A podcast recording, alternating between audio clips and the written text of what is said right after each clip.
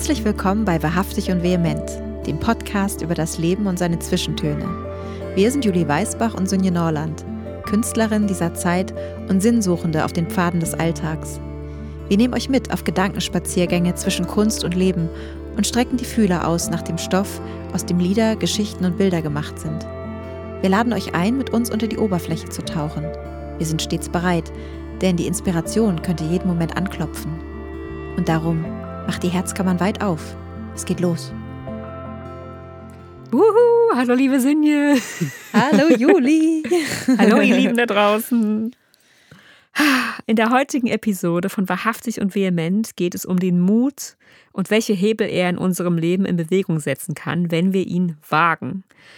Und weil das Thema Mut gerade in diesen Zeiten ein so großes ist, haben wir uns eine ganz besondere Künstlerin, Sängerin und Komponistin zum Gespräch eingeladen, die nicht nur seit knapp vier Dekaden mit starker Vision ihren Weg geht, sondern dem Mut auch in ihrer Musik eine Bühne gibt und die vor den großen Fragen nicht zurückschreckt. Ihr Name ist Christina Lux.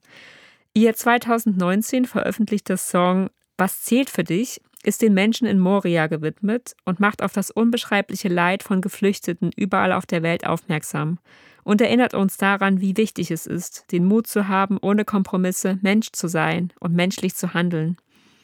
Ihr kraftvoller Song führte vier Monate lang die Liederbestenliste an und wurde mit dem Liederpreis ausgezeichnet.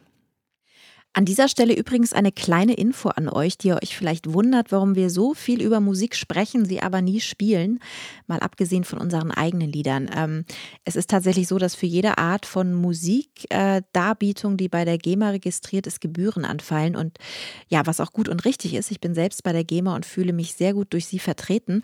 Allerdings ist es für so einen kleinen Podcast, wie es unserer ist, schwierig, Gebühren in der Größenordnung zu stemmen. Daher müssen wir leider auf fremde Musikbeiträge verzichten. Aber ihr seid natürlich herzlich eingeladen, unsere Songempfehlungen, so zum Beispiel auch die Lieder von Christina Lux, käuflich zu erwerben. Ja, und nochmal zu Christina. Ich hatte vor ungefähr 15 Jahren das Vergnügen, Christina Lux im Rahmen eines Konzertes ganz im Süden, ich glaube bei Augsburg war das, kennenlernen zu dürfen. Und schon damals hat sie mich in ihrer Ruhe und Weisheit sehr beeindruckt. Ähm, wir sind uns seitdem nicht mehr persönlich begegnet, deshalb freue ich mich ganz besonders, Sie bei dieser Gelegenheit wiederzutreffen. Ähm, Christina Lux ist eine starke Frau, die uns mit ihrer Wahrhaftigkeit und Vehemenz inspiriert. Wie schön, dass sie heute bei uns ist. Und bevor wir gleich in unser Gespräch mit Christina einsteigen, sag doch mal, liebe Juli, wie würdest du in einem Satz beschreiben, was Mut ist? Und musstest du schon mal so richtig mutig sein? Ja, ich mag das ja gerne, Dinge mit einem Satz zu beschreiben. Deswegen mag ich die Frage. ich finde, Mut ist, wenn ich durch das Schlüsselloch meiner Angst schaue und dennoch wage, die Tür der ungeahnten Möglichkeiten zu öffnen und im Optimalfall sogar durchzugehen. Ähm, ja, ich finde das eine super spannende Frage, weil ich glaube, es gibt so verschiedene Arten von Mut. Ähm, also ich habe eine kleine Mutgeschichte mitgebracht und die handelt von diesem ganz unmittelbaren, fast schon instinktiven Mut, äh, der einfach sofort da sein musste und in dem ich mich nicht auf ihn vorbereiten konnte oder in Ruhe irgendwie Pros und Kontras abwägen konnte. Ähm, genau, als ich in Frankreich gelebt habe, ähm, wurde ich ein halbes Jahr von einem Mann gestalkt. Und der stand eines Tages am Bahnhof einfach vor mir und hat mir erzählt, dass er weiß, wo ich wohne und äh, dass ich oft zu spät dran bin und in welchem Ort ich arbeite. Äh, ich habe zu der Zeit ähm, einen europäischen Freiwilligendienst in so einem Kulturzentrum in einem Vorort von Paris gemacht und war halt jeden Tag dann sozusagen zwischen diesen Vororten mit der Bahn unterwegs. Und dieser Mann ist mir wirklich bis zum Kulturzentrum gefolgt und dafür muss man aber mit zwei verschiedenen Zügen eine halbe Stunde lang fahren und umsteigen. Und ich war echt fassungslos und habe gedacht, Wahnsinn, was der alles über mich, der wusste wirklich, das stimmte alles, was er gesagt hat. Der wusste genau, wo ich wohne, welche Straße ich langlaufe. Und ich habe dann, äh, ich war richtig wütend auf ihn und habe dann auch gesagt, sag mal, hast du nichts anderes zu tun, außer Leute zu beobachten? Und dann hat er zu mir gesagt, ich beobachte keine Leute, ich beobachte dich. Oh, und in dem Moment habe ich echt oh gedacht, krass, jetzt muss ich total mutig sein und, und keine Angst zeigen. Ich muss jetzt, äh, ich muss dem Mann jetzt sozusagen beweisen, dass er mir nichts kann, durch seine Worte sozusagen und hat dem dann alle meine Schimpfworte, die ich auf Französisch äh, kannte, an den Kopf geschleudert. Aber ich kannte halt nicht viele, weil meine Gastmama ist eine ganz kultivierte Frau und von der habe ich keine Schimpfworte gelernt. Ähm, und habe halt irgendwie gedacht, okay, mir war irgendwie ganz klar in dem Moment, dass er in meiner Reaktion nicht sehen darf, dass ich Angst habe. Ähm, und ich habe dann wirklich versucht, äh, so den sozusagen, ja, ihm sozusagen zu zeigen, dass er mir nichts kann, weil er ein Idiot ist. Und ähm, ja, habe halt gesagt, so, ich rufe sofort die Polizei, wenn ich dich nochmal in meiner Nähe sehe. Und habe aber dann natürlich gleichzeitig, als ich dann im Zug saß, gemerkt, ähm, dass mir total die Knie geschlottert haben und dass es eigentlich ein großes Glück war, dass meine Reaktion eben dann äh, wirklich funktioniert hat und ihm eben nicht diese Genugtuung und das große Finale verschafft hat, was er sich, glaube ich, erhofft hatte. Weil es ist ja mhm. manchmal so eine, ich glaube, bei Stalkern ist das so ein Ding, dass sie, die wollen dann, das ist so der große Tag, den die vorbereiten und dann wollen die so einen richtigen Showdown. Und ja. den habe ich das quasi dann sozusagen vereitelt, indem ich halt eigentlich mich so ein bisschen über ihn lustig gemacht habe. Ähm, ja, und halt gesagt hat, du bist ja nicht ganz dicht und äh, ja, ihm einfach die Macht nicht gegeben habe. Aber mir war natürlich total klar, dass diese Geschichte auch hätte völlig anders ausgehen können. Das lag ja gar nicht in meiner mhm. Hand. Also ich hatte, ich konnte zwar mutig sein, aber ich konnte damit ja nicht die Geschichte steuern. Ja. Und ähm, ja, das war ein krasser Moment und habe ich nie vergessen. Das glaube ich. Ja. Wahnsinn. ja. Liebe Cindy, was war denn dein größter Mutmoment oder ein großer Mutmoment? Und würdest du sagen, dass er dich mutiger gemacht hat für den nächsten dann? Ja. Ja, das ist total schwierig. Ich kann jetzt gerade gar nicht so ein, ein, besonders, also es gibt natürlich Mutmomente, es gab ganz viele schon in meinem Leben, aber ich kann ihn jetzt, ich kann jetzt gar nicht so diesen großen Mutmoment, glaube ich, benennen, sondern für mich gibt, hat er, also ja, beinhaltet jeder Tag eigentlich ganz viele kleine Mutmomente. Und was mich zum Beispiel unglaublich viel Mut kostet, ist es ähm, tatsächlich nach etwas zu fragen mhm. und um ähm, etwas zu bitten. So, dieses ähm, Risiko einzugehen, auch ein Nein zu bekommen.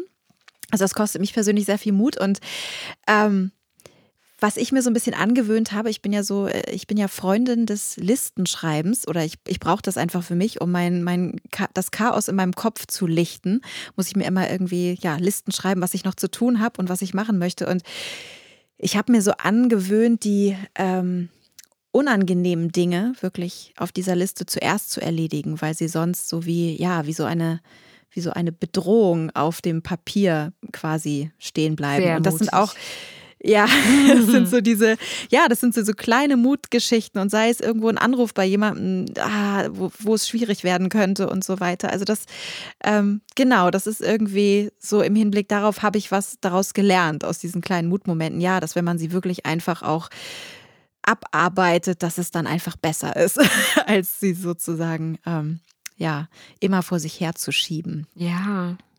Genau. Ja, das ist so mein einer Satz. Nein, drei, vier zum Thema Mut. ja, ihr Lieben da draußen, es ist soweit. Ähm, lehnt euch zurück. Hier kommt unser Gespräch mit Christina Lux und zur Einstimmung darauf gibt es noch Juli Song und jetzt wird es spannend. Dieser Name, ich, La Pluie, ja, der Regen aus ihrem aus ihrem Album True Stories.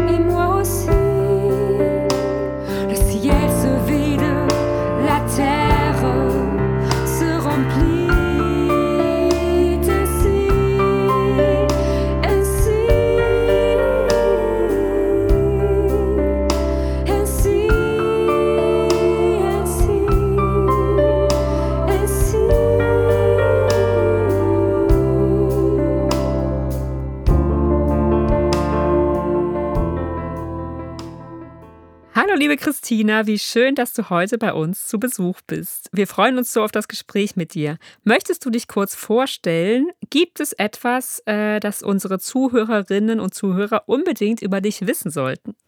Sehr spannend. Eigentlich nur, dass ich Christina Lux bin und ich bin Musikerin seit 37 Jahren inzwischen. Oh mein Gott.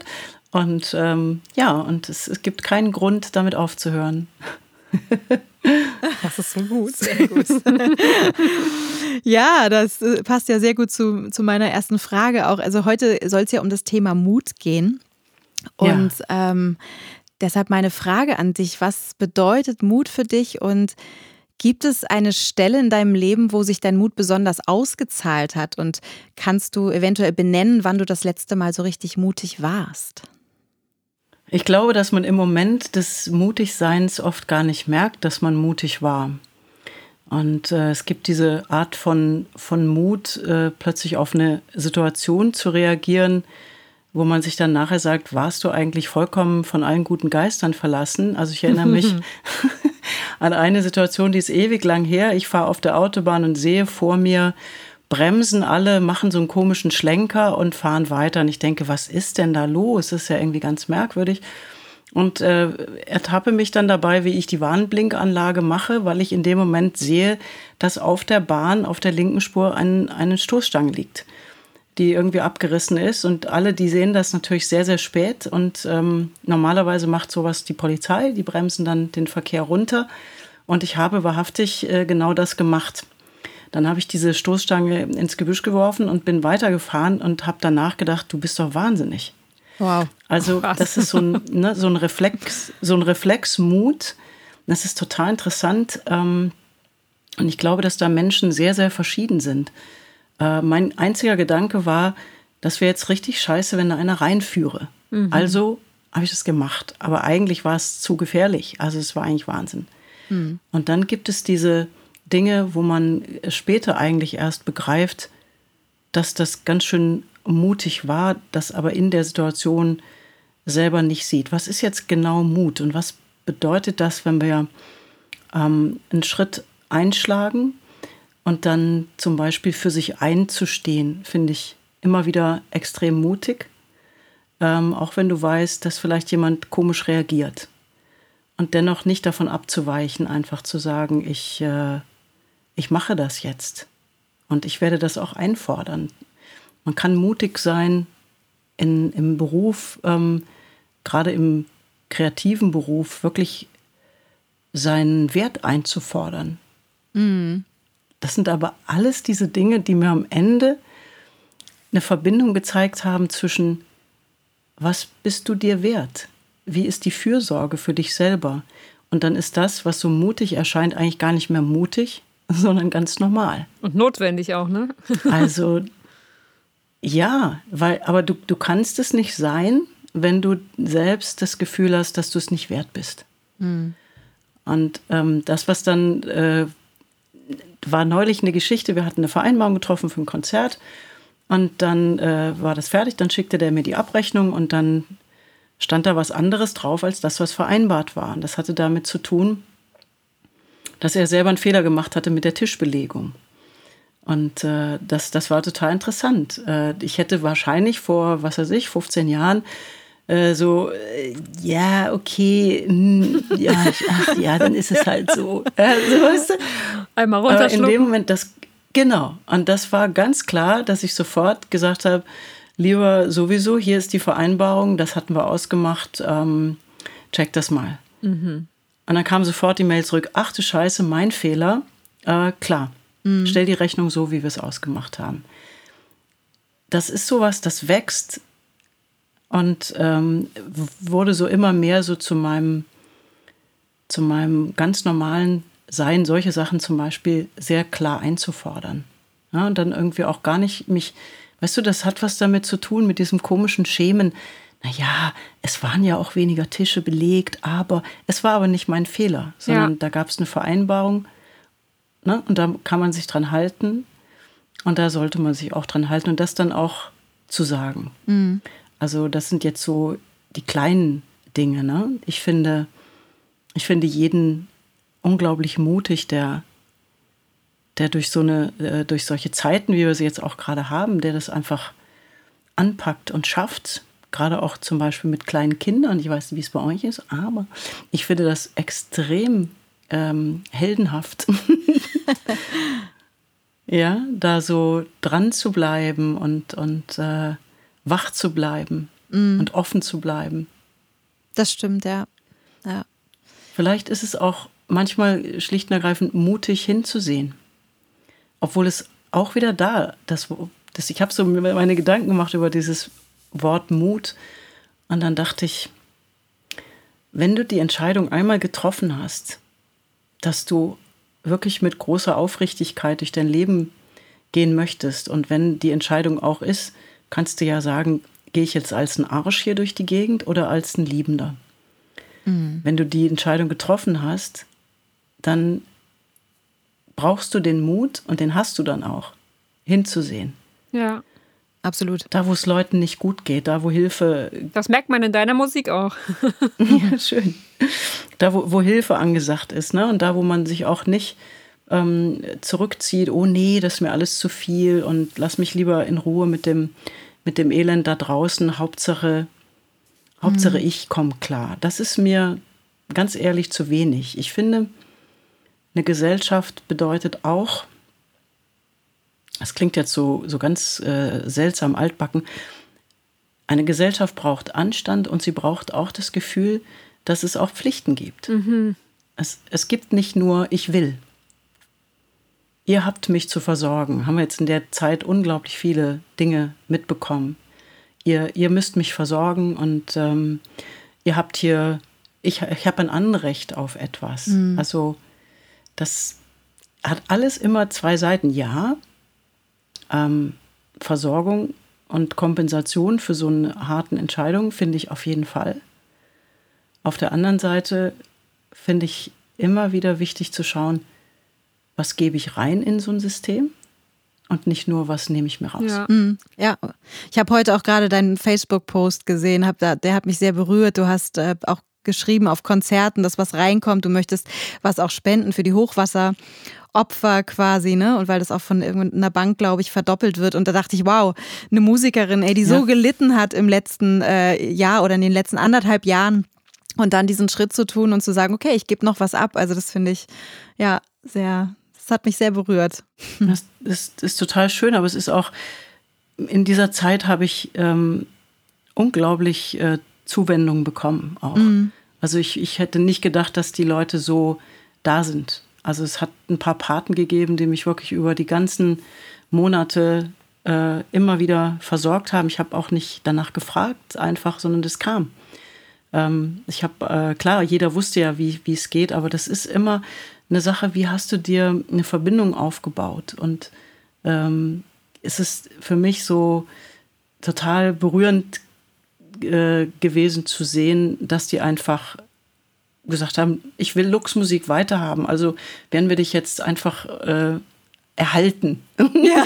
für, unsere, für unsere eigenen Bedürfnisse. Wir ja. wollen, dass du bleibst. Da, da, kann man ja schon fast sagen, dass Lux, da geht es bei Lux nicht um Luxus, sondern um Notwendigkeit. Sozusagen.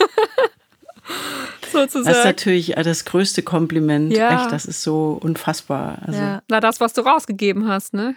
Das kann man zurück. Ja, und dann, dann ich, wenn, ich, wenn ich das erzähle, dann denke ich immer, ach, äh, sei doch ruhig, was bist du für ein komischer, wie man gerne dann beschimpft wird, auch als immer so ein, so ein ethisch-moralisches Gutmenschentum-Wesen. Äh, und aber ist genau das ist das, was wir brauchen. Und ich finde, die Dinge sind in Verbindung. Wenn du ähm, den Satz, der natürlich abgelatscht ist wie nix, aber der trotzdem so stimmt, du erntest, was du säst. Mhm. Und es ist in Verbindung. Ne? Wenn ja. wir, ne, wenn, wenn du das wagst, da ist, da ist dann Mut. Es gibt so einen ganz, ganz schönen Satz von äh, Pema Chodron, das ist eine buddhistische Nonne, die ich total schätze. Ähm, die sagte, im Grunde ist man wie so ein Bergsee und wenn man aber ständig an der Oberfläche rumpaddelt, kann man nie sehen, was ganz unten liegt. Und die meisten Leute kaufen sich erstmal ein Boot und paddeln dann da oben rum, damit sie bloß nicht darunter gucken müssen. Mhm. Ich glaube, der mutigste Moment oder die mutigsten Entscheidungen, die ich getroffen habe, hab, waren, ich gucke mir das alles an. Alles. Mhm.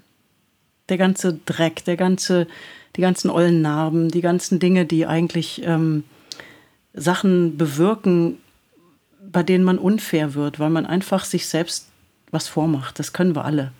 Wir können alle supi anfangen, rum zu manipulieren. Und wenn du ehrlich hinguckst, dann merkst du, ganz ehrlich, das ist doch scheiße. das ist doch scheiße. Ja. ja. Was machst du denn da eigentlich? Was versuchst du denn jetzt hier zu tun? Ähm, entweder dich selbst ganz toll darzustellen oder irgendwas zu bekommen, indem du irgendwelche Tricks anwendest und Dinge, um dann irgendwann dazu stehen und zu sagen, muss das? Mhm. Ja. Muss ich das machen? Ja, und dann, es ist mutig, den ganzen Weg zurückzugehen, aber ich glaube auch, es ist notwendig. Es ist ähm, die einzige Chance, die wir haben, das klingt jetzt sehr ähm, gewaltig, aber ich glaube, es ist die einzige Chance, die wir haben, um wirklich ein, ein Miteinander leben zu können, was, was ehrlich ist. Wenn wir, jeder, der das gemacht hat, und das ist immer so faszinierend, wenn du mit Menschen sprichst, die wirklich, wirklich schwere Zeiten hatten, also richtig derbe. Also wenn mir ähm, ein, ein syrischer, geflüchteter, wunderbarer Familienvater, mit dem ich seit einem Jahr so in Kontakt stehe, der leider seit zwei Jahren auf Lesbos festhängt und äh, nicht weiterkommt, ähm, der ist schwer behindert, der kann nicht laufen und ein Arm geht auch nicht mehr richtig und ist damals mit Frau und Kind äh, geflüchtet, jetzt sitzt er da fest. Und der angesichts der Hochwasserkatastrophe ähm, sein Mitgefühl zeigt, dann. Ja, das bedeutet das ganz das viel. Jetzt, ja, weil er weiß, wie das ist, wenn du kein Haus mehr hast. Er weiß, wie das ist und er, er sitzt nicht da und, und es geht an ihm vorbei, sondern er schaut hin. Mhm. Und wenn du so Menschen triffst, die eigentlich ziemlich heftiges Zeug erlebt haben, aber trotzdem wie so Sonnen vor sich hinstrahlen und eigentlich immer nur gucken, wo können sie was ähm, ja, wo können sie auch vielleicht mal was, was helfen, was unterstützen? Sie sind einfach da, weil ähm, warum soll das Glück, was ich hatte, nicht auch für alle zugänglich sein? Ja. Das, das ist was, was mich oft beschäftigt. Du hast doch auch diesen tollen äh, Song darüber geschrieben, ne? Äh, über, über, die Menschen von Moria, ja. der heißt äh, Was zählt für dich? Also musstest du da mutig sein, um den Song zu schreiben, oder war das für dich so, so ein inneres Bedürfnis, dass das einfach ganz klar war, dass du das. Also, wie spiegelt sich das in deiner Kunst wieder, der Mut? Ja, indem du wirklich, ich, indem ich an den Punkt komme, wo ich sage, welcher Spur folge ich denn jetzt? Der Spur, dass ich das erzählen will? Oder der Spur, dass ich gefallen will? Und schon hast du die Lösung. Ja. Wenn du gefallen willst, würdest du sagen, ui, äh, da wird es vielleicht einen Shitstorm geben oder manche Leute werden sagen, was redest du denn da? Wir können doch nicht alle aufnehmen oder was sie immer alles erzählen. Und das möchte ich nicht, mich damit auseinandersetzen, also mache ich das nicht.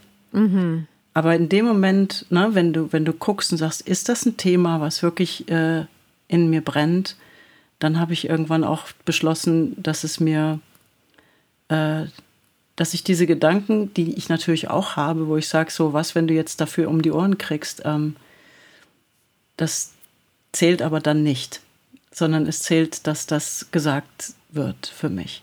Mhm. Und äh, ich wähle schon eine Form, ähm, weil ich glaube nicht, dass es was bringt, wenn wir irgendwie mit dem, mit dem Vorschlaghammer durch die Gegend laufen. Überhaupt nicht. Ich glaube auch nicht, dass äh, Provokation hilfreich ist. Mhm. Aber Fragen schon. Auf jeden Fall. Und wenn ich jemand fragt, was zählt für dich, ich, ich kann die, die Welt nicht retten damit oder so, aber es gibt immer mal Leute, die plötzlich äh, vielleicht dadurch einen Gedankengang haben, den sie vorher nicht hatten. Und das Wichtigste sind eigentlich die Leute, die so einen Song hören und sagen, wow, das denke ich eigentlich und sie sagt es jetzt. Und das tut mir total gut und das bestärkt das. Das ist eigentlich viel, viel schöner als der Versuch, Du findest, bist quasi die Stimme auch für die, für die anderen, die diese Stimme vielleicht oder die es nicht in Worte fassen können, einfach was, was sie fühlen und, und denken in dem Moment, ne? Und inspirierst sie dann aber vielleicht, ja, den, den inneren Worten quasi doch Taten folgen zu lassen, vielleicht letztendlich. Ja, ich glaube, das, das ist das, wofür Kunst und Kultur steht. Mhm. Ähm, die ist eigentlich immer, also wenn sie, wenn sie wirklich ähm, aus diesem Innersten kommt, ist sie immer Sprachrohr. Ja, und auch so eine Verbindung, glaube ich, ne, untereinander. Weil ich finde, ja. das ist ja ganz beruhigend eigentlich, wenn man feststellt, wow, diese Sängerin, die, die solche tolle Musik macht, die denkt das auch und die spricht das jetzt aus, was ich fühle. Und dann bin ich ja auch nicht mehr so alleine in meinem Sein. Und ich finde, dann merkt man ja auch, wir können viel mehr bewirken, wenn wir uns zusammentun. Und das ist so super, dass es mit der Musik eigentlich so gut eigentlich geht, weil man das direkt an das Gefühl auch an, ankoppeln kann, was eigentlich innerlich auch da ist. Nur manchmal vielleicht ein bisschen vergraben unter den ganzen Wenns und Abers und den gesellschaftlichen, was weiß ich, was wir halt denken, wie wir sein müssen oder halt auch nicht. Mhm. Ja, das, das ist, äh, es gibt einen, einen neuen Song, äh, der heißt True Self, hat lustigerweise wieder mal einen englischen Titel bekommen. äh, damit habe ich ja angefangen damals, weil das für mich so eine Sprache war, in der ich irgendwie sehr zu Hause ähm, war und bin, ähm, die mir aber trotzdem einen gewissen Abstand erlaubt hat. Und als ich so die Entwicklung gemacht habe, so ab 2006 zu sagen, komm, jetzt das sind diese deutschen Worte, jetzt lass sie mal durchkommen, mhm. fühl mal, wie sich das, wie sich das auswirkt, wenn du das live machst, weil da spürst du auf einmal den direkten Widerhall, was passiert denn jetzt hier? Und ähm, in dem Song beschreibe ich das im Grunde auch so, dieses äh, Gefühl von, wenn wir auf die Welt kommen, das ist ganz normal, das machen wir, das macht jedes Tierchen auch. Wir, wir passen uns den Möglichkeiten an. Und anpassen heißt überleben, aber anpassen heißt auch, dass man ganz oft Teile von sich an die Seite packt. Und dann hat, hatte ich so dieses Bild, als sei da eine Straße und ich hätte da einfach äh, irgendwann angefangen, kleine Kisten zu packen für, und da Dinge reinzutun, die jetzt gerade hier nicht angesagt sind, die hier keiner will. Und das ist ein Prozess, der ist so super spannend, weil irgendwann so ab, äh, ja, vielleicht mit Mitte 40 fing das an äh, oder noch früher, dass ich dann wirklich so dachte, welche Kisten stehen denn da? Und äh, du musst mal zurückgehen, weil, weißt du, du hast was vergessen. Du hast ja diesen Kisten, diesen Dingen, die darin sind, hast du eigentlich allen gesagt, ich komme wieder. Mhm. Ich schaue, ob ihr, ähm, ich lasse euch hier nicht zurück und vergesse euch einfach, aber das tun wir halt einfach in unserem Leben ganz oft. Und durch irgendeine Situation wachen wir auf und sagen, du wolltest doch immer mal, oder eigentlich bist du doch total albern und gar nicht so ernsthaft. Warum hast du das eigentlich nicht mehr weiter gemacht? Warum bist du auf einmal so ein, ja, warum bist du das geworden? Warum?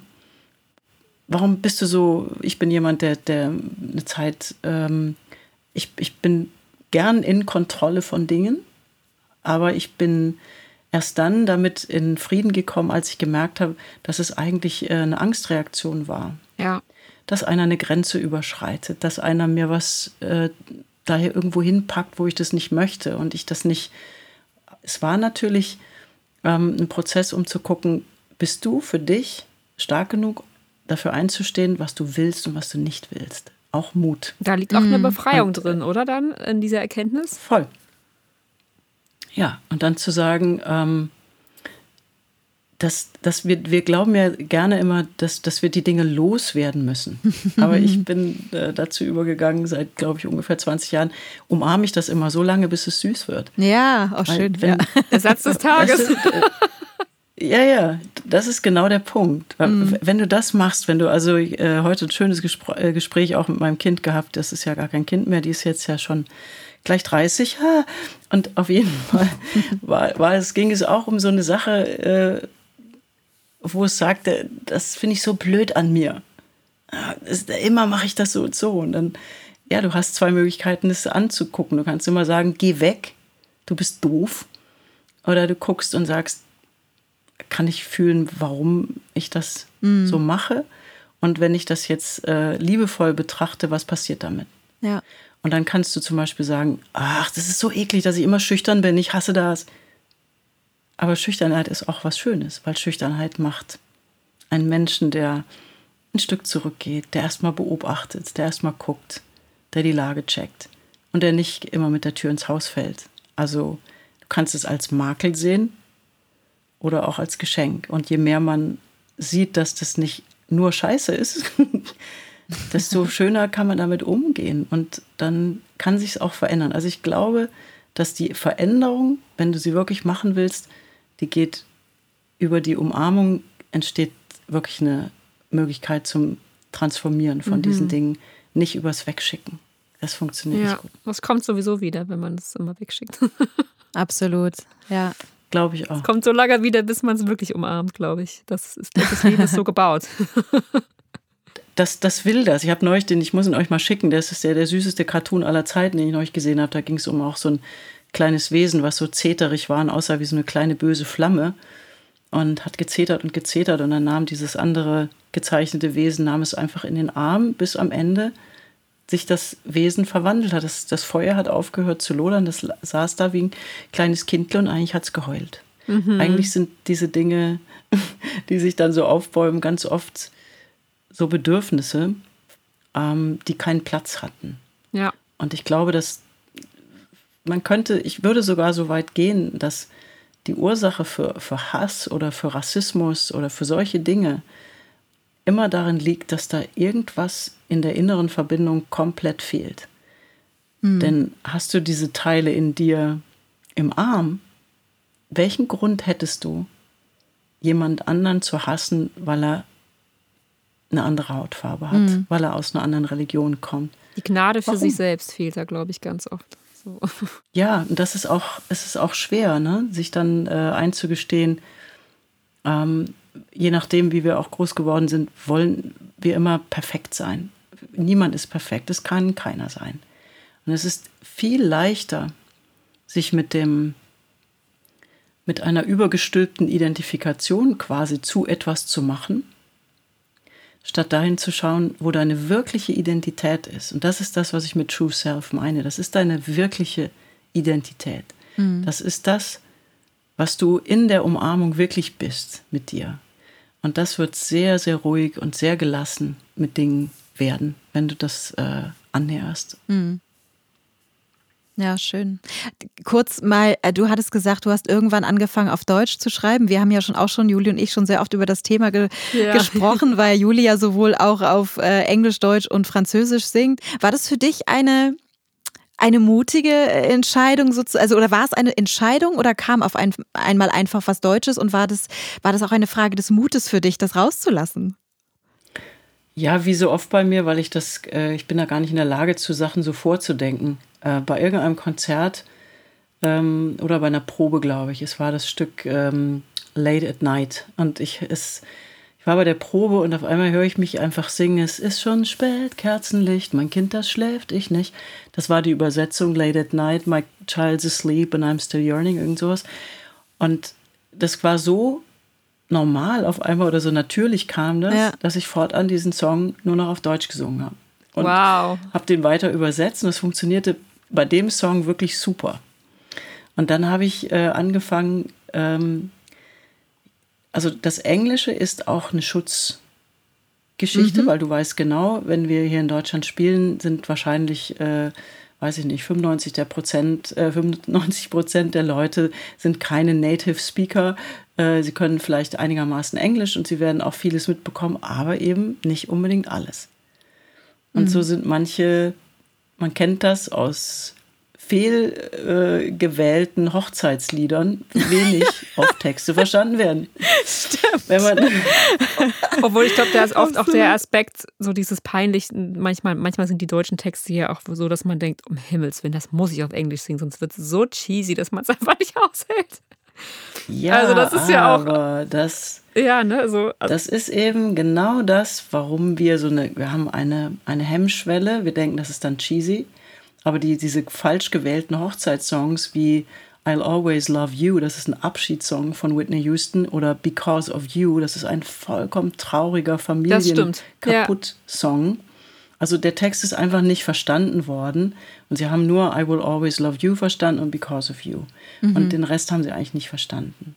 Und es gab eine Zeit, wo ich wirklich auch Texte gemacht habe, die ich würde sie heute nicht mehr ähm, singen wollen, aber sie waren damals wichtig, um Themen zu verarbeiten, die echt bretthart waren, wo ich wirklich dachte, mhm. das mag ich gar nicht in Deutsch machen, mhm. weil ich will mhm. das gar nicht so ganz genau, dass du das jetzt so mitbekommst. Das ist eigentlich ganz gut so jetzt für mich. Und dann merkte ich, es gibt einen ziemlich harten Text über eine Missbrauchsgeschichte und der heißt, der heißt auch Abuse. Das verstehen, kann man verstehen oder auch nicht. Und dann irgendwann merkte ich, die eine Strophe, die muss ähm, deutsch sein. Und äh, dann fing ich das an zu singen. Ich bin ja immer so total ähm, mutig. Ja, da bin ich mutig. Ich, ich spiele oft Songs, die nicht fertig sind. Und dann ah, ich wow. auf die Bühne. Wow. Ja, ich muss, ich, ich muss es einfach, ich will es einfach wissen. Ja. Und dann gibt es manchmal so äh, Momente, die kann man, ihr wisst das, man kann das nicht in der Probe kreieren. Es klappt einfach nicht. Diese mhm. unglaublich schöne ähm, Spannung, die im Live passiert, die, die geht nicht in der Probe. Ich, ich brauche die, also ich habe, ohne dass ich es wusste, über Jahre eine Technik trainiert, die, ich nenne sie mal, die direkte Durchlasstechnik. Mhm. Das heißt, wenn du eine Inspiration hast, auch beim Schreiben, versuch das Hirn zu umgehen. Weil das Hirn stoppt den intuitiven Satz, der eigentlich kommen möchte. Weil es möchte dann reimen oder dies machen oder jenes. Wenn du die Musik, wie du sie hörst, nimmst und versuchst, diesen Kanal, da ist irgendwo so ein Kanal, der geht eben nicht übers Hören, ich glaube, der geht direkt durchs Herz oder ich weiß auch nicht genau. Auf jeden Fall, du hörst die Akkorde, dann sing, was immer dir in den Kopf kommt und versuche überhaupt nicht drüber nachzudenken, was jetzt kommt. Mhm. Und wenn da kommt, ich muss noch meine Mutter anrufen und den Kühlschrank mal wieder sauber machen, egal. Auf jeden Fall merkte ich, dass dann in diesem Moment der totalen Verbindung mit dem Thema wollte der Satz von alleine kommen. Mhm. Und das musst du dann, das kannst du dann wagen zu tun. Und live war das dann manchmal so, dass dann auf einmal der Satz kam. Und ich dachte, ja, da das du. ist das, was das wirklich bedeutet. Ja, das, das ist noch darunter. Das ist ja noch geiler. Und sagst du das dann deinem Publikum vorher? Also sagst du dann, okay, wir machen jetzt ein kleines Experiment. Ich singe jetzt den Song das erste Mal, oder? nee, ähm, das ist die andere Technik des Mutes, die ich äh, für mich entwickelt habe. Ist, das ist echt krass, ist cool, wenn man darüber redet, weil eigentlich wusste ich, ich gebe ja auch Songwriting-Workshops und da habe ich viel gelernt darüber, was ich eigentlich schon längst mache, aber nie in Worte gefasst habe. Mhm. Und, und dieses ähm, sich auf sich verlassen können. Das heißt, du spielst dein Instrument und ähm, ja, oft, wenn Sachen nicht so ganz fertig sind, dann, dann denkt man, oh shit, wie, welcher Akkord kommt jetzt, wie ging das nochmal, ah, scheiße, äh, äh. so, und das passiert alles noch auf, auf Tracks ähm, hinter dem, wo der Song läuft. Und dann so ein Gefühl zu haben, okay, ich habe jetzt nicht genau, ich habe nicht genau den Plan, aber du setzt dich jetzt mit deinem Erschle schön auf diesen Stuhl quasi, also setzt dich voll in dieses das wird kommen. Mach's einfach. Ja. Ja, also auch so krasse Dinge. Ich meine, es passiert mir immer weniger, weil ich jetzt äh, einfach noch eine Menge lernen habe dürfen. Aber so ein Song, den du echt voll zu schnell anfängst und du denkst, ach du Scheiße, also welche Möglichkeit habe ich jetzt? Breche ich den jetzt ab oder ziehe ich es durch? Und okay, bei so funky Groove-Nummern war das cool, eigentlich das durchzuziehen. Da wirklich so zu sagen, komm, jetzt zieh es voll durch. Das war auch ganz geil.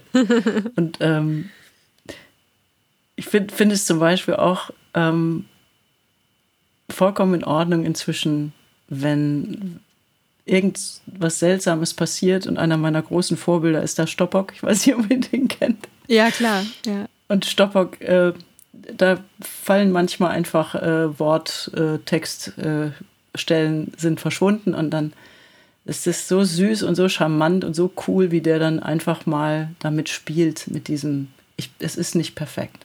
Mhm. Und wenn das passiert, dann bricht er auch mal ab, dann fängt er wieder an. Und da einfach, ich meine, wenn du zum Konzert gehst, du, du musst auch nicht unbedingt ähm, eine perfekte Performance sehen, sondern diese Momente, an die man sich erinnert, sind eigentlich diese schönen kleinen, die anderen, nicht ja. so perfekt gelaufen ist. Ja, darüber haben wir auch schon eine Folge gemacht, äh, wo wir drüber gesprochen haben und ja, wo das Publikum dann in der Pause kommt und sagt, der Song, wo du abgebrochen hast, das war das Beste vom ganzen Konzert. Und man denkt so, Mann, ey, das, das war mein innerer Kampf. Na toll. Aber to ja, genau. Aber das war dieses so, danke für die Menschlichkeit und für dieses geteilte nicht perfekt sein. Und ich dachte so, wow, was für ein großes Bedürfnis wir eigentlich alle haben, nicht perfekt sein zu müssen. Ne? Verrückt. Und das oder? auch von jemandem als Erlaubnis bekommen. Exakt, das ist, das ist genau das. Und natürlich äh, gehen mir Sachen auf den Nerv, wenn ich merke, das passiert aus so einer, ich weiß nicht wie, ähm, wo sich selbst jemand so komplett überfordert oder ich kann es gar nicht jetzt genau fassen, was es ist. Aber wenn das, ähm, du merkst, ja genau, du merkst, ob der Mensch das, ähm, das Abbrechen auch liebevoll mit sich tut oder ob er sich am liebsten dafür mhm. steinigen würde. Ja. ja? Und wenn du es so schaffst, das so zu machen, dass du sagst, oh mein Gott, da war einfach. Ich sage dann immer so, oh, blank, uh, hm, schauen wir mal, ob er wiederkommt, der kleine Text. Und dann kommt er irgendwann wieder um die Ecke und dann ist es gut. Ja. ja. Das ist doch, also wenn man das vergleicht, ich überlege immer, also ich bin ja jetzt äh, schon 56 und ich frage mich, wie fühlt sich das an, wenn man jetzt 20 ist? In mhm. dieser Welt, wo die Dinge, das ist auch sehr mutig, musst du sein. Du musst noch mutiger sein, weil du ständig durch diese Außendarstellung. Ja. Also ich hatte keinen Computer als Kind. Es gab keine. Mhm. Ich hatte meinen ersten Computer mit 30 keine Social Networking-Geschichten, ja. wo du irgendwie ja, dich deinen eigenen Wert anhand der Likes oder so definiert hast, vielleicht. Und, ja. und dein Aussehen immer wieder mhm. ähm, ja. auch durch Filter und tralala und was nicht alles. Ich glaube, dass der, dass der Druck, der so entsteht, auf die Äußerlichkeiten und auf diese, also ich versuche die Menschen, äh, auch wenn sie zum Workshop kommen, wenn ich das so mitbekomme, ähm, wenn, wenn, wir, wir müssen nicht optimal sein. Also mhm. diese, diese Idee der Selbstoptimierung, ah, ich muss, glaube ich, noch so ein Coaching machen und ich muss noch so ein Training machen. Ähm, wie präsentiere ich mich auf der Bühne, wie mache ich dies, weil ich will das alles perfekt machen. Mhm. Und da, dann macht es bei mir mal Autsch. Und dann denke ich, das glaube ich nicht, dass das so gut ist. Mhm. Das, weil das, was ist denn das Perfektsein? Also dieses in sich angekommen sein, was immer das bedeuten mag, aber eine liebevolle Gelassenheit mit dir zu haben, mm, das ist für mich ein sehr schöner Zustand. Mhm. Wenn ich aber merke, jemand versucht, das, was man so als Tipps mitbekommen hat, oder du, du willst einfach, du willst einfach perfekt sein. Du merkst ganz schnell, wie, wie es kühl wird oder wie, wie dürfen wir nie die Kontrolle mal verlieren? Darf mal so ein, so ein Ton einfach nicht mal kippen oder Mhm. Weißt du, dass du, wenn du denkst, du musst den Song jetzt ganz toll spielen, wirst du dich wahrscheinlich vergreifen. Ja. Garantiert. Auf jeden Fall. Ja. Genau. Aber wenn du, wenn du da, oder versinge, genau. Aber wenn du nur an die Geschichte denkst, nur an das, was du gerade erzählst, dann wirst du merken, äh, ich hatte gerade so ich wollte gerade das Publikum irgendwie beeindrucken und habe viel krasser rum irgendwelche Licks gemacht oder sonst wie und will einfach total cool sein und so impressive. Und dann merkst du so, das ist gar nicht, das ist gar nicht das, um was es geht. Nee. Das, aber wir, wir sehen uns ja so danach, ne? Also in einem bestimmten, in bestimmten Phasen. Ähm, bitte, ich, ich brauche das jetzt einfach mal, dass, dass da die Leute jubeln und sagen, Mensch, bist du, bist du der Hammer oder so. Und das war eins der Dinge, das war ganz interessant. Ich hatte auch jemand im Interview gefragt, was fehlt dir denn am meisten an dem Nichtspielen von Konzerten jetzt in der Zeit? Da habe ich gesagt, auf die Bühne zu gehen, damit das Publikum mir, mir zeigt, dass ich irgendwie ganz coole Sachen mache, das, das fehlt mir gar nicht. Aber das Gespräch fehlt mir. Weißt du, der Song, der, der sitzt in seinem Käfig und der will fliegen. Der landet ja eh, wo er landen will. Also ich kann ja nicht, äh, ich kann ja nur bedingt kontrollieren, ob der bei dir auf dem linken Ohrläppchen landet oder vielleicht bei dir auf der Nasenspitze. Das weiß ich nicht. Aber dass du die, nicht mehr spielst für die Anerkennung. Das klingt auch alles immer so, muss ich das jetzt auch lernen? Ja, nein, äh, die Ruhe in Ja, das Schöne ist ja, dass das dann kommt irgendwann, glaube ich. Wenn man es dann lange ja. genug müde geworden ist am Perfektionismus, dann kommt es, glaube ich, irgendwann. Dann ist das so eine unglaubliche Befreiung, finde ich. Und dann übernimmt der Song auch das Ruder. Ja. Der Song ist der Chef. Der Song macht das. Und mhm. der Song, der trägt dich. Aber du musst ihm in den Arm nehmen. Ja. und, und, und, ihm auch so dieses, dieses volle Vertrauen schenken, ähm, dass er sich ausbreiten kann. Ja. Mhm. Der darf, der darf leben. Also der soll nicht funktionieren, der soll nicht optimal sein, aber der darf leben. Also ich bin durchaus, auch wenn ich mitunter ein wenig schlampig mit Melodien bin, aber es gibt solche schönen Melodien, wenn sie dir eingefallen sind, dann zelebriere sie. Also dann versuch sie wirklich zu etablieren. Und äh, lass sie, lass sie da in ihrer Schönheit auch stehen. Und dann kommen wir eben oft, gerade wenn man die Möglichkeiten hat, rein technisch, kannst du ja auch immer überall noch was reinbauen. Mhm. Kannst ja überall noch ein bisschen rumlicken.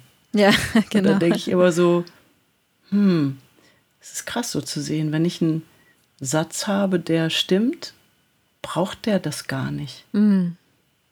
Ne? Dann merkst du auf einmal, ich könnte den Song mehr zum Beispiel, der immer wenn ich versucht habe, den irgendwie so, komm, dann machen wir jetzt nochmal schicki irgendwie, der ist ganz einfach, wenn ich das Meer wäre und du das Land. Und nicht, wenn ich das Meer hey, höre und du das Land.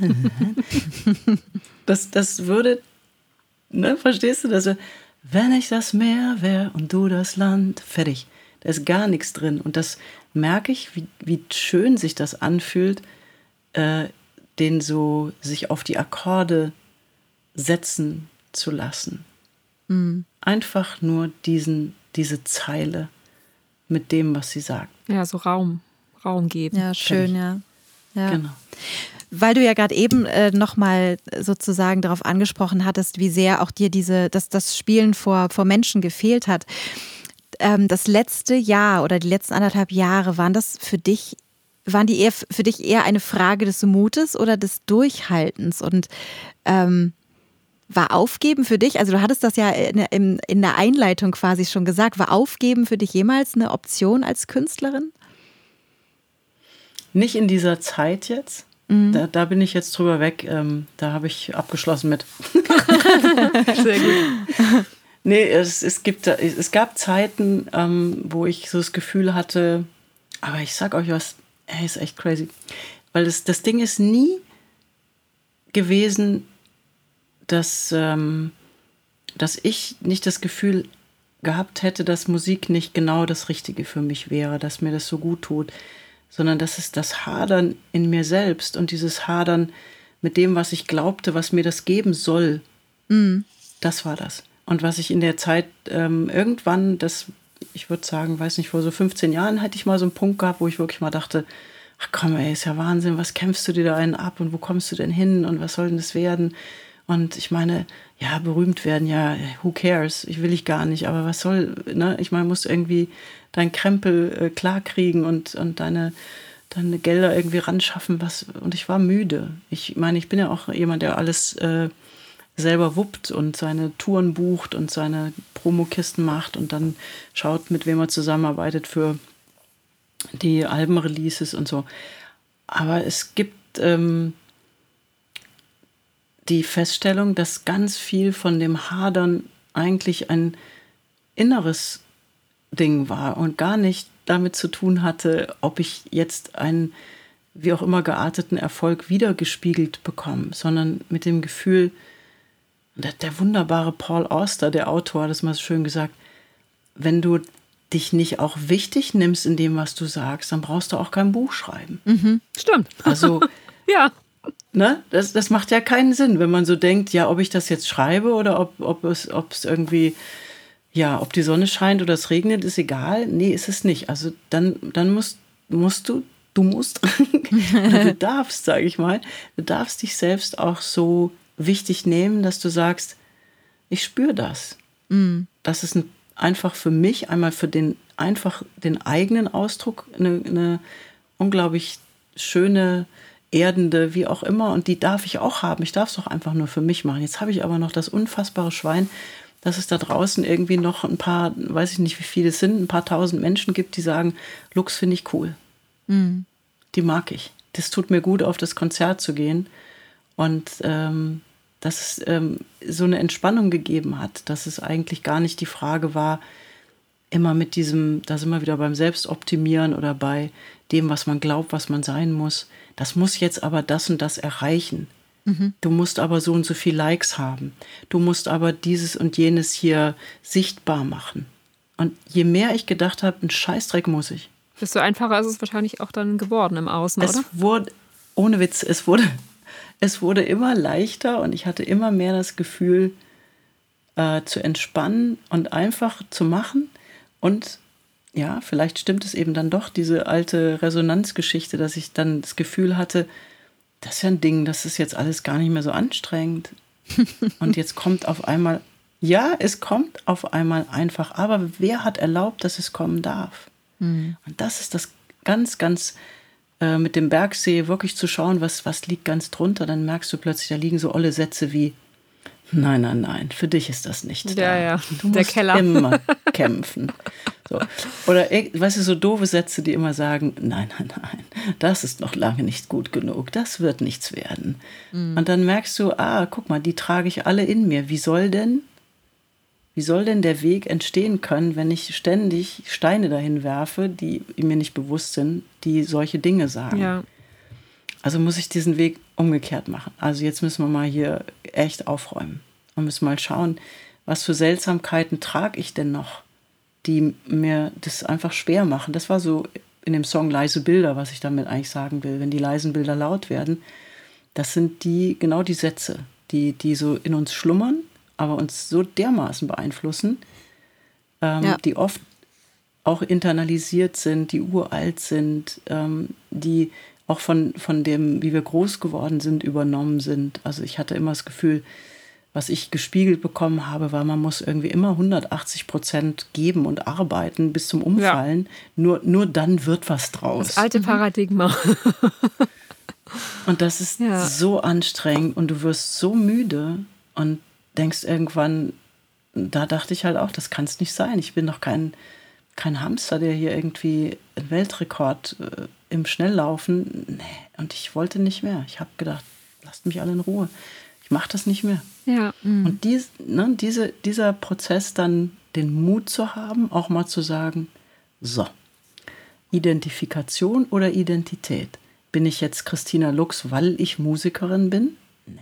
Ich könnte auch nichts sein, einfach nichts. Mhm. Und wenn ich dann nichts bin, also nichts beruflich oder ja, wo gehören Sie denn hin? Dann muss ich gucken, was macht das dann mit mir? Reicht mir das? Einfach nur äh, der, wie, wie Janusz so schön dieses Bild gemalt hat mit der Identität, mit dem kleinen Mann mit der gestreiften Hose. Der steht vorm Spiegel und sagt irgendwie, Identität ist, wenn das, wie geht das noch gleich, wenn das, was ich im Spiegel sehe, mit dem übereinstimmt, was hier steht. Mhm. Ja. Also ganz einfach ja. gemacht. Und was wir oft machen ist, wir haben uns so lauter so schicke Identifikationen reinge äh, dengelt, weil wir glauben, dass wir dadurch stärker sind oder größer oder schöner oder sonst wie.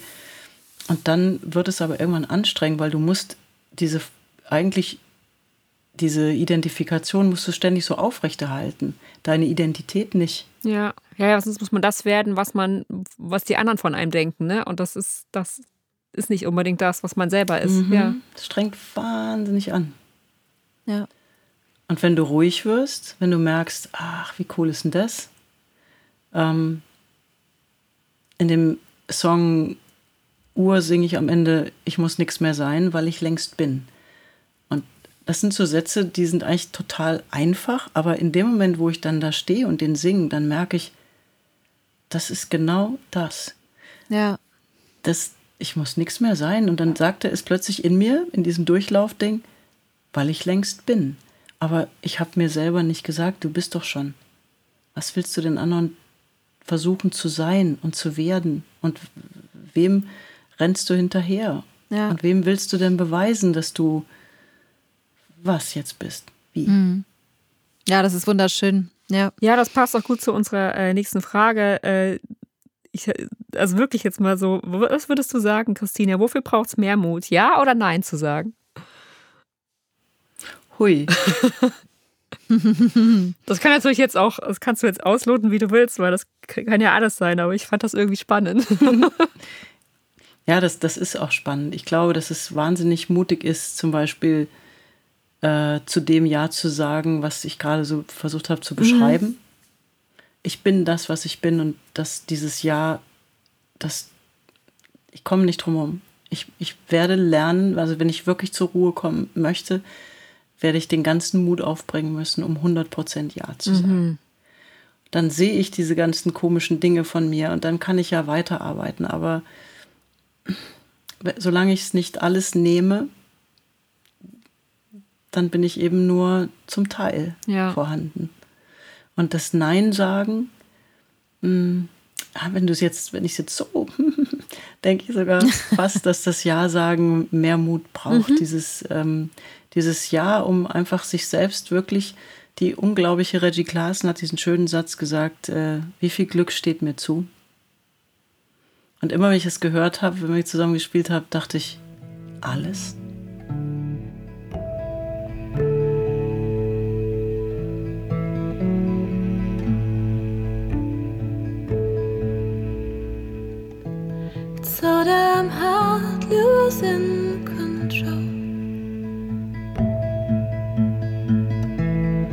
Let myself fall into you. It's so damn hard to just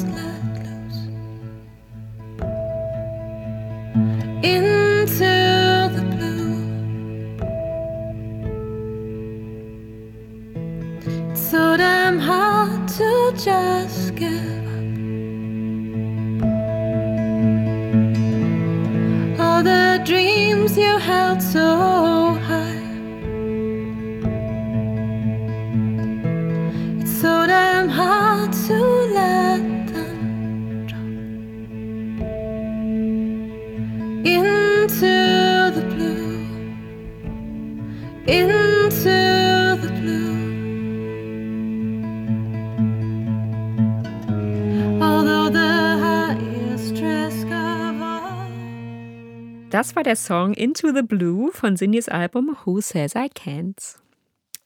Vielleicht habt ihr euch gewundert, dass unser Interview mit Christina Lux auf einmal zu Ende war. Wir haben uns natürlich ordnungsgemäß von ihr verabschiedet, doch leider hat unsere Aufnahmesoftware das nicht mehr so ganz mitbekommen. Aber im Grunde war ja auch alles gesagt und der Abschluss hätte vielleicht auch kein schönerer sein können.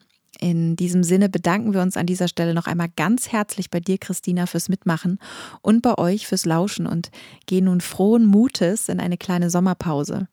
Am 6. September sind wir dann wieder mit einer neuen Episode am Start. Bis dann.